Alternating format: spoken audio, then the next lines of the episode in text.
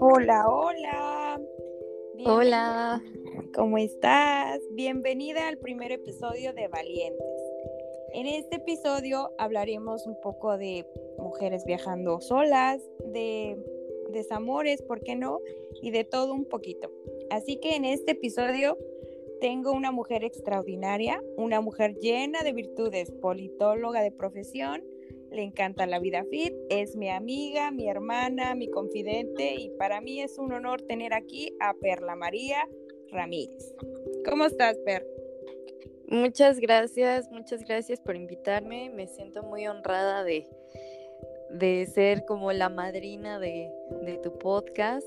Me emociona mucho estar aquí contigo y pues estoy muy bien, eh, muy, muy receptiva, muy atenta aquí a todo lo que vamos a platicar y con muchas ganas de, de compartir contigo y con tu audiencia. Vamos a echar el chismecito un rato, que ya tiene bastante tiempo que no lo hacemos, pero a ver, Fer, cuéntame, cuéntame qué has hecho en estos últimos años de tu vida, cómo has estado, qué, qué hay de nuevo. A ver, cuéntanos a qué te dedicas, qué haces, qué no haces también. Bueno, pues actualmente eh, trabajo en un partido político aquí en México, bueno, en mi estado. Eh, todavía llevo la vida fit, estoy entrenando un poquito de funcional en un parque cerca de mi casa y también me llevo a entrenar una prima. Y pues en estos últimos dos años de pandemia, creo que como a la mayoría, me he enfrentado a muchos cambios, a muchos retos de estar en casa, de estar con mi compañía, de tener mi propio descubrimiento personal, de acompañarme, de conocerme y en ese sentido también involucrarme en una dinámica familiar que se vio pues modificada también por esta convivencia diaria y continua por el, por el bicho, por el bicho este que nos, que nos ha dado con, con todo, ¿eh? O sea, en todos los, los lugares se ha visto afectado por, por este, esta situación que, que pasamos y, y, que, bueno, ha mermado la economía y la convivencia, bueno, es una nueva forma de vivir y una nueva forma de adaptarnos, porque yo creo que esto se queda y se queda para largo. Así es, yo creo que tenemos que mm, tomar conciencia de la fragilidad que tenemos como humanidad, porque mm, esto fue una bacteria, ¿no? Y nos vino a, a, a aislarnos en casa todos, a darnos cuenta de que cuánto necesitamos unos de los otros tan solo en el ámbito de la importancia de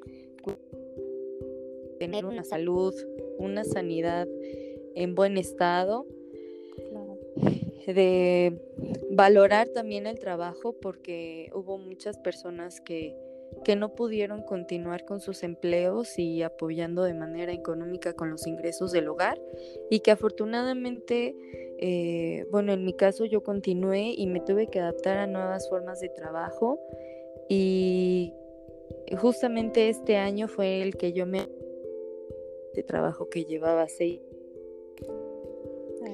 Entonces, pues creo que sí está siendo una oportunidad y un gran reto para la humanidad o, o para las personas en general para mm, hacer las cosas de manera diferente. Así es, yo me acuerdo que hablábamos un poco de, del trabajo este y yo te decía, sí, tú, tú cámbiate, muévete, pero bueno, me he dado cuenta que a lo largo de tu vida eres una mujer de retos y por eso quiero platicar hoy contigo de esta vez que tú decidiste irte a España.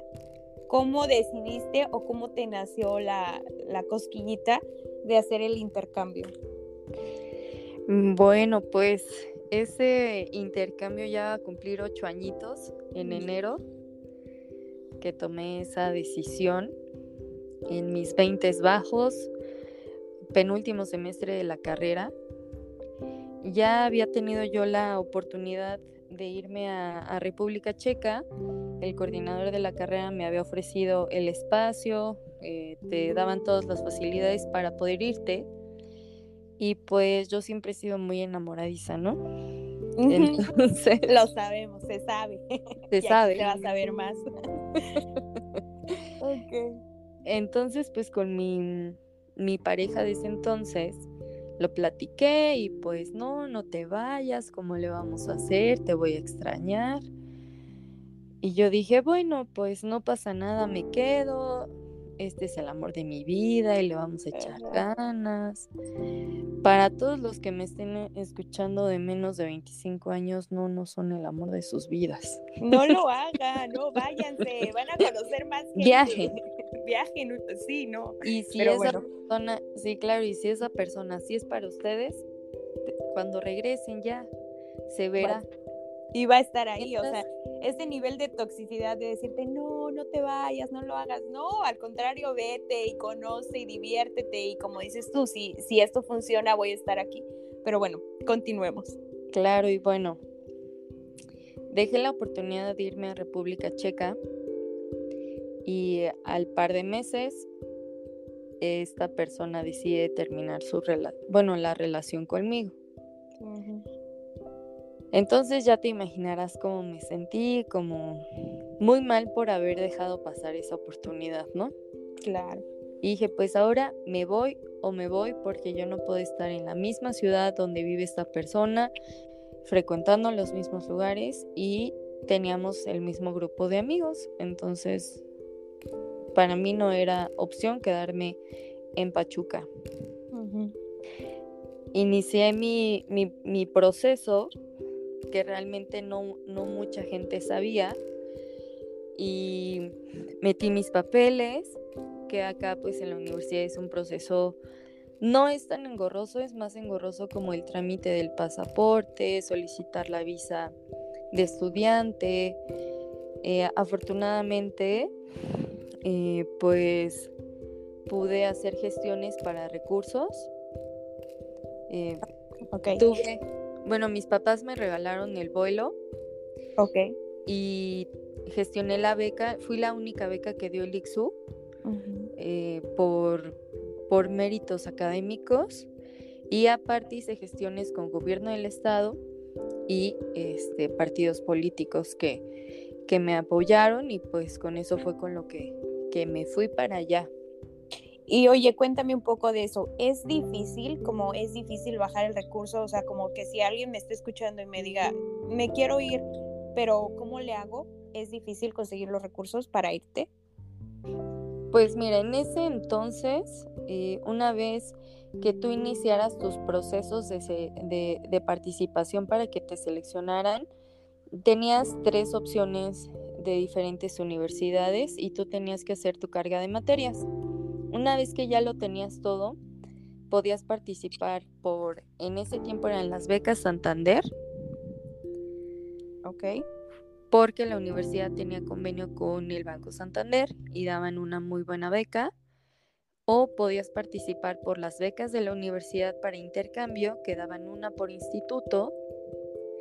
Y la otra es ahora sí que hacer tus oficios, tus solicitudes indicando cuándo te vas, a dónde te vas, cuánto tiempo, eh, qué es un intercambio escolar, tu carga de materias e ingresarlos ahora sí que a todos los políticos, a todas las dependencias y a todos los partidos políticos que, que puedas. Y la verdad es que como es educación y estudio, a mí sí me otorgaron esas facilidades, sí recibí esos apoyos. Oh, qué padre, qué padre que sepan que sí hay como que el recurso, sino que a veces es falta de información, ¿no? Que a veces no sabes y pues mucha gente se pierde la oportunidad de irse por temor a no, no cubrir con los recursos, no, que no les alcance. Claro, y la verdad es que es de buscarle, de estar insistiendo mucho porque no te voy a decir que todos lados donde yo metí me dieron, la verdad no, o sea, fue básicamente el gobierno del estado, un político y el, partido, que fueron los que, los que me apoyaron. Pero también supe de compañeros que hicieron gestión con empresas, con empresas hidalguenses. Ok, ok. Y bueno, ya, hiciste el trámite y, te aceptaron. Yo, yo, me acuerdo que me dijiste, no, me voy a ir a España y nos, ok, ¿no? Y ya, bueno, te vas. Y luego, ¿qué hace Perla el primer día que llega? Pues el primer día eh, yo tomé mi vuelo y justamente en el aeropuerto, eh, al hacer el check-in, me dicen, ¿qué crees? El avión va a su, a su máxima capacidad y si decides volar el día de mañana, te vamos a, a reembolsar 600 euros y obviamente no vas a pagar nada del otro vuelo, pero pues ahora sí que tú decides, ¿no? Yo ya me había puesto de acuerdo con una compañerita que coincidió que, se iba para allá, ella me escribió, hola, oye, vi tu correo y quería ver si podemos volar juntas. Y dije, bueno, pues sí, a lo mejor así se hace más fácil. Tomamos el mismo vuelo, llegamos a Madrid, justamente llegamos a Madrid yo creo que como a la una de la mañana. Ya no había trenes. Ok. Ya de noche. Ya, ya de madrugada. Y, no tenías como ese miedito, ese miedito, ya sabes que hay en México sí se siente, ¿no? O sea, que dices, oye, ya es tarde y ¿qué voy a hacer sola? Cuando llegaste ahí, ¿cómo te sentiste? ¿Cuál fue tu, tu primera impresión de decir, wow, qué cambio tan drástico en cultura, en comida, en todo? No sé. ¿Cómo fue, ¿Cómo fue esa sensación de decirte, hoy voy a esperar aquí a la una de la mañana? ¿Te dio miedo o te sentías segura? ¿Qué crees que fue un shock bien grande? Porque, bueno, el aeropuerto de, Barajas, los que ya han ido lo saben, es un aeropuerto que está muy bonito, está muy bien cuidado, está limpio, eh, hay mucha vigilancia y la verdad pensé, pues sabes qué, me voy a quedar aquí. De aquí sale el tren que va directo a la provincia de Jaén, que es a donde yo voy, y pues vamos a buscar algo de, de comer, ¿no?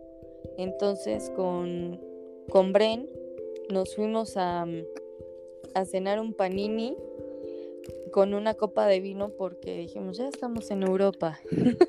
ya, aquí. Ya, ya estamos aquí. Y la verdad que, que te atendía gente eh, no necesariamente de España, o sea, ver eso de que hay gente de, todas partes de Europa, porque por lo mismo como pertenece a la Unión Europea,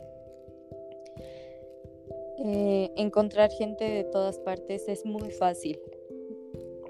Qué padre, ¿no? Qué padre que, que puedes conocer diferentes culturas a través de viajar. Bueno, y ya, llegaron y tenían dónde, quedar, dónde quedarse, tenían ya hospedaje. Pues afortunadamente, cuando llegamos a Jaén, que era la provincia donde íbamos a, vivir y a estudiar, eh, yo sabía que un compañero de derecho estaba de intercambio. Entonces yo ya le había escrito y le había dicho, oye, ¿qué crees? Vamos para allá. Y él dijo, sí, sin problemas, yo tengo donde se queden, eh, no pasa nada ustedes llegan y me llaman y yo me acerco por ustedes. El piso está muy cerca de la estación de trenes.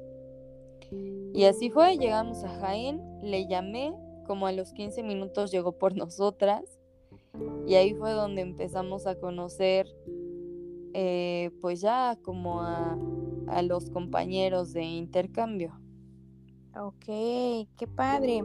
Y bueno, ya ¿Comenzaron tus clases o qué hicieron? ¿Qué, qué, qué proseguir?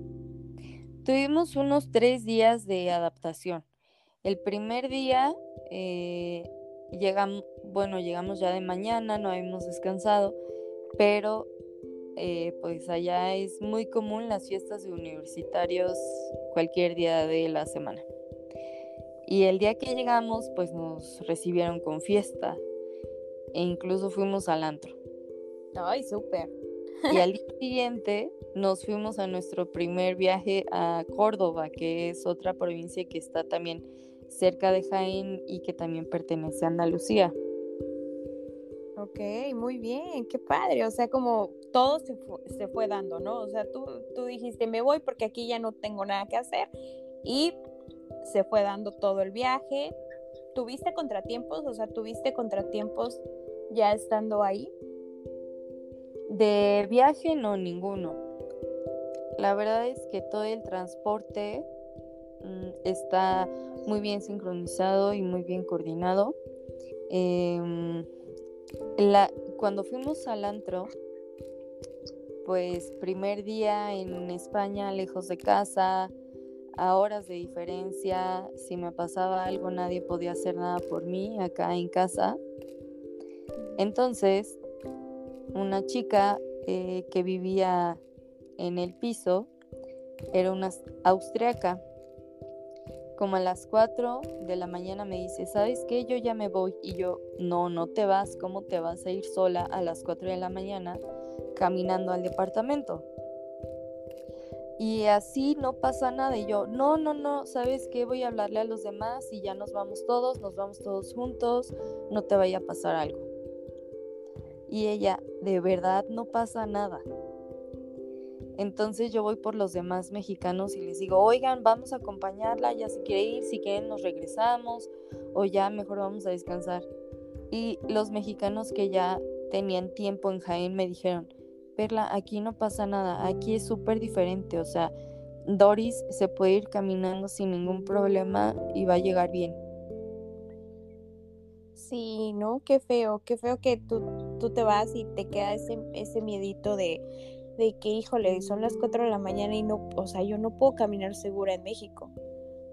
Así es, y otra cosa que también fue un choque eh, cultural importante, eh, cuando fuimos a hacer el súper íbamos varios, eh, varios amigos caminando y yo me esperaba en las esquinas para cruzar la calle.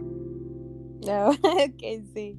Y me decían, no, tú crúzate porque aquí el que manda es el peatón. Claro, sí, también y me pasa. y yo, ¿cómo crees? O sea, si yo me aviento en México, me van a atropellar o me van a pitar o me van a insultar. Entonces, ya cuando yo estaba en la esquina y, y veía que los coches se detenían para darme el paso, yo decía, ay, o sea, hasta era raro.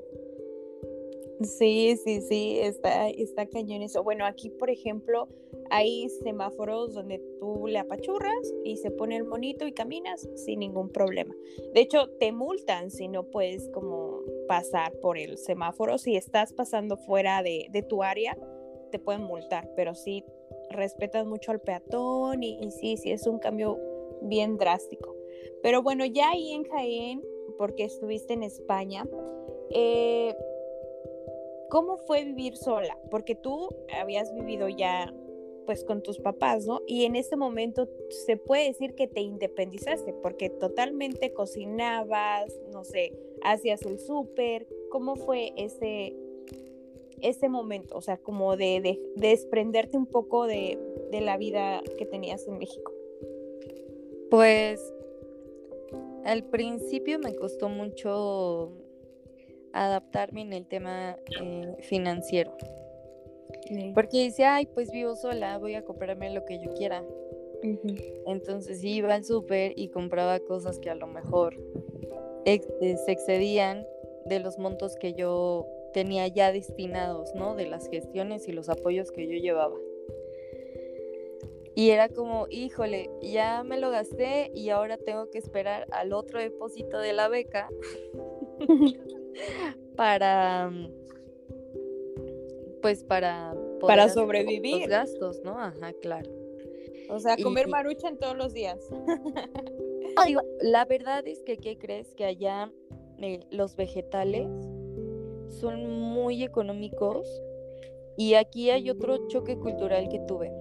Aquí en México, usualmente desinfectas las frutas, las verduras y el agua con, con microdin o con bactericidas. Ajá. Y la, el primer día que yo fui a hacer súper sola, compré verduras y les dije, oh, eh, ¿dónde encuentro microdin? y me decían, ¿qué? Y yo, eh, microdín para desinfectar la fruta y la verdura. Y recuerdo que una señora ya mayor, o sea, ya muy viejita, enojadísima me dice, aquí no usamos esas cosas. Aquí la fruta y la verdura viene del campo y viene todo limpio. Oh, wow. Entonces, sí fue algo este, impresionante para mí en ese momento y también el tomar el agua del grifo directamente, cosa que acá en México seguramente vas a agarrar un bicho si tomas agua de, del grifo, de la llave. Sí, claro, sí, sí, hay mucho contraste, pero bueno, ya estabas ahí viviendo sola o no, ¿verdad? No sabemos. Este, ¿qué tal? O sea, ¿qué tal vivir ya ahí? O sea, tú decías, sí, ya me quiero regresar o no, la verdad yo puedo estar viviendo aquí todo el tiempo. ¿Qué pasa por tu cabeza? Pasa algo que te vuelves adicto a ser el dueño de tu tiempo. ¿En qué sentido? En el sentido de, sé que tengo escuela, sé que tengo que ir a la universidad y cumplo con ello pero dependiendo de los horarios, porque había días que yo, yo iba dos horas o había algún día entre semana que yo no iba a la escuela, ¿no? Entonces, poder decir, ¿sabes qué? Voy a ir al parque con amigos, voy a salir más temprano, voy a ir de fiesta, hoy quiero ir a tomar un helado sola, hoy quiero salir a caminar, salir a correr, quiero ir al centro de Jaén o quiero ir a la catedral, hay una fiesta, voy a ir, hay un viaje. Esta parte de... porque hablo de esto porque mi contexto familiar es fue muy restrictivo y a ti te consta que para que yo fuera una fiesta de la universidad era muy complicado. Claro, sí y, sientes esa libertad, ¿no? O sea, estás fuera y dices, wow, no, o sea, aquí nadie me juzga, aquí nadie... En el buen sentido, porque tú siempre has sido una buena niña, entonces tenías como que esa opción de, de tomar las riendas de tu vida en ese momento. Exactamente, y eso fue lo que, obviamente, a lo que más rápido me adapté y lo que más gocé y disfruté, porque mm, si bien este entorno restrictivo, pero en valores, en respeto y en responsabilidad. Entonces hubo una justa medida entre la libertad que yo podía tener del disfrute de mi tiempo, de mis amistades, de mis recursos, de las relaciones eh, con la escuela, con los compañeros, con mis roomies, porque yo viví con una italiana con un alemán y con Bren, la otra chica de aquí de, Pachuca. Entonces, la verdad es que este tipo de experiencia te forza a hacerte responsable de ti mismo. Porque quieras o no, sí te vas y, y puedes hacer muchas cosas, pero tienes la responsabilidad escolar, porque un tip que sí quiero comentar aquí es que si tú repruebas alguna materia, obviamente regresas a repetir el semestre, pero tienes que pagar la beca. Wow, o sea que, tienes que regresar el dinero que te dieron por, por irte de intercambio. Así es, porque tienes ese compromiso. Wow, no, eso sí deberían como que anotar, que si se quieren ir, y, y yo creo que en las escuelas varía, pero sí es importante, ¿no? Que tomen nota de que si tú repruebas una materia ya, pues sorry, pero tienes que pagar tus recursos. Así es. Ok, y bueno, ¿cuántos países conociste estando ya en España? O sea, ¿qué te alcanzó tu presupuesto para conocer? ¿Y lo volverías a hacer? ¿Volverías a irte? Sí, sí volvería a irme sin pensarlo en las condiciones de mi vida que me encuentre. Em, es una experiencia que de verdad yo creo que todos tendríamos que hacer un viaje de este tipo o conocer al menos otro país, porque em, te abre muchísimo la mente, conoces otras formas de vivir, de pensar, de comer, de dormir, de cuidar tu cuerpo, eh, de estudiar. Entonces, eh, eso te permite disminuir esos prejuicios y, limitantes que, nos autoponemos. Claro, sí, todo el, todo el poder está en la mente, o sea, eres lo que piensas realmente. Y bueno, ¿cómo, ¿Qué, otro país conociste aparte de España? Porque te fuiste a Marruecos, ¿qué más? ¿Qué más? Así es, pues tuve la oportunidad de ir a Marruecos. Eh, increíble, estuve una semana ahí y es súper bonito. Súper bonito, nada más que el machismo pues sí está algo fuerte. Em, también fui a Italia, estuve en Venecia, en Roma, Fui a Francia, estuve en París y en Bordeaux. Y estuve en Inglaterra también una semana y visité eh, Stonehenge. Ok, o sea que este viajecito de, te permitió pues conocer aparte muchos lugares, te permitió crecer personalmente, porque hay una perla que se va y una perla que, que regresa.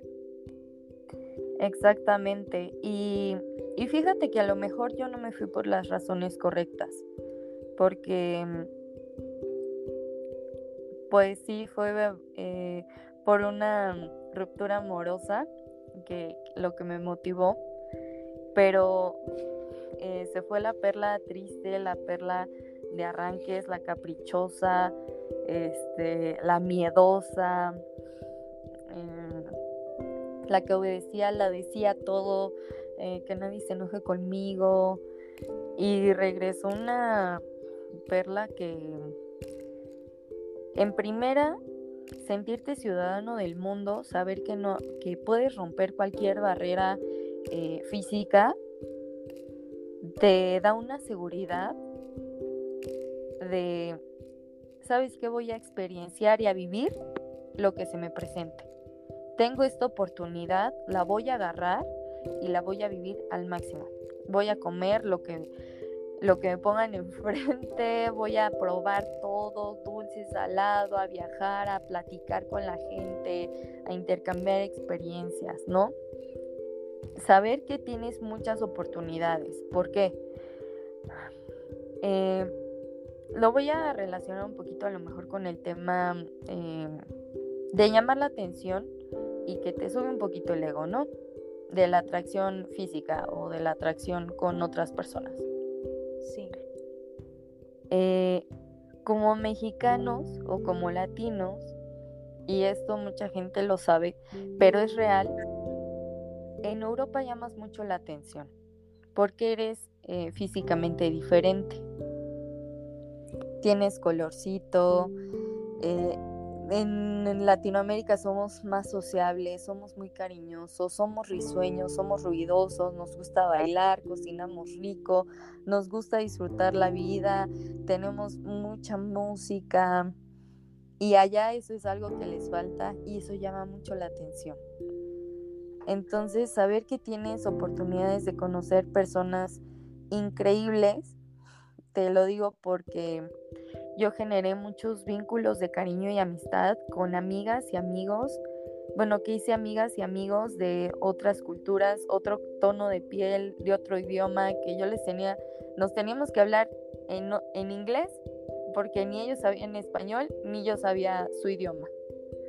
Fuera polaco, islandés, italiano, eh, alemán. Entonces, este intercambio, este saber que te puedes desenvolver, saber que, que allá afuera y que en otras partes del mundo, siendo tú mismo, conectas, te da una seguridad súper grande.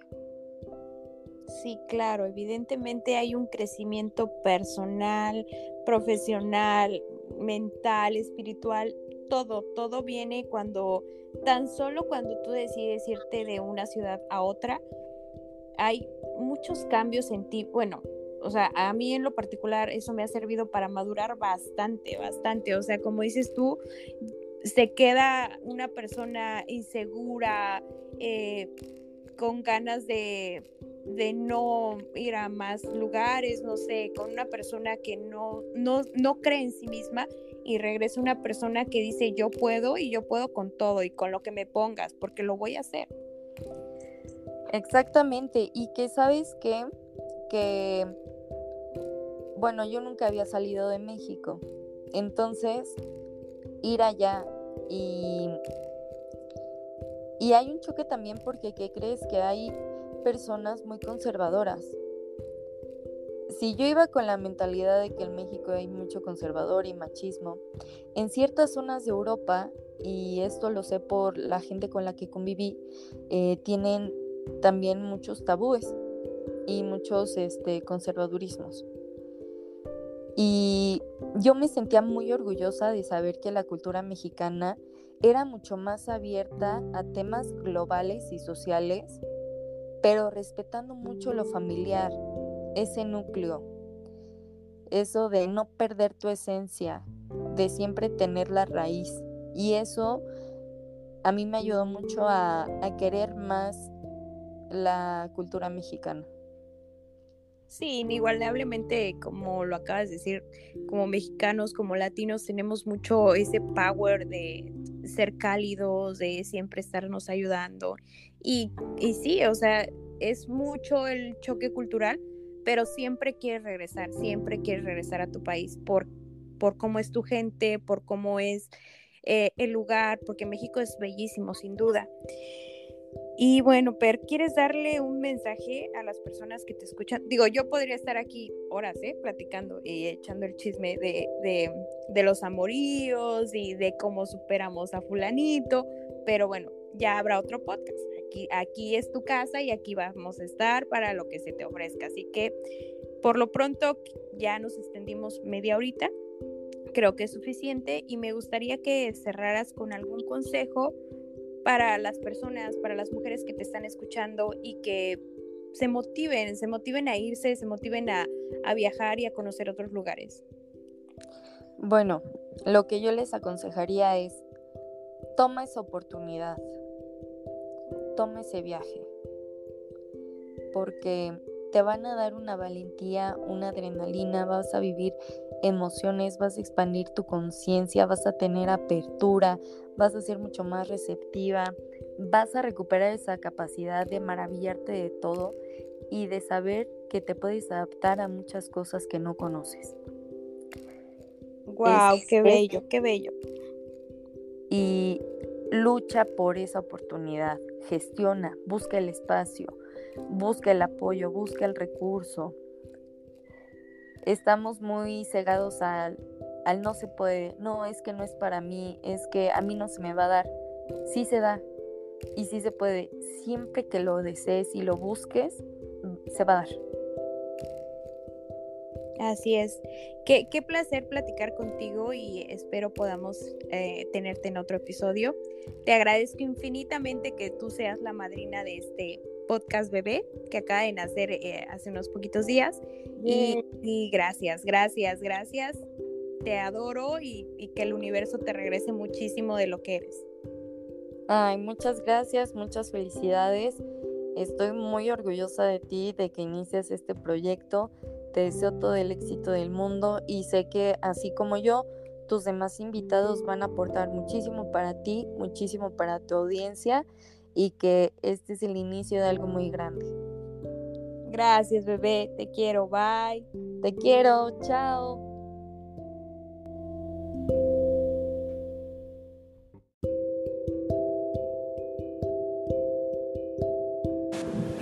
Esto fue Valientes. Gracias por escucharme. Si te gustó el episodio, compártelo con tus amigos y te veo en el próximo episodio. Gracias.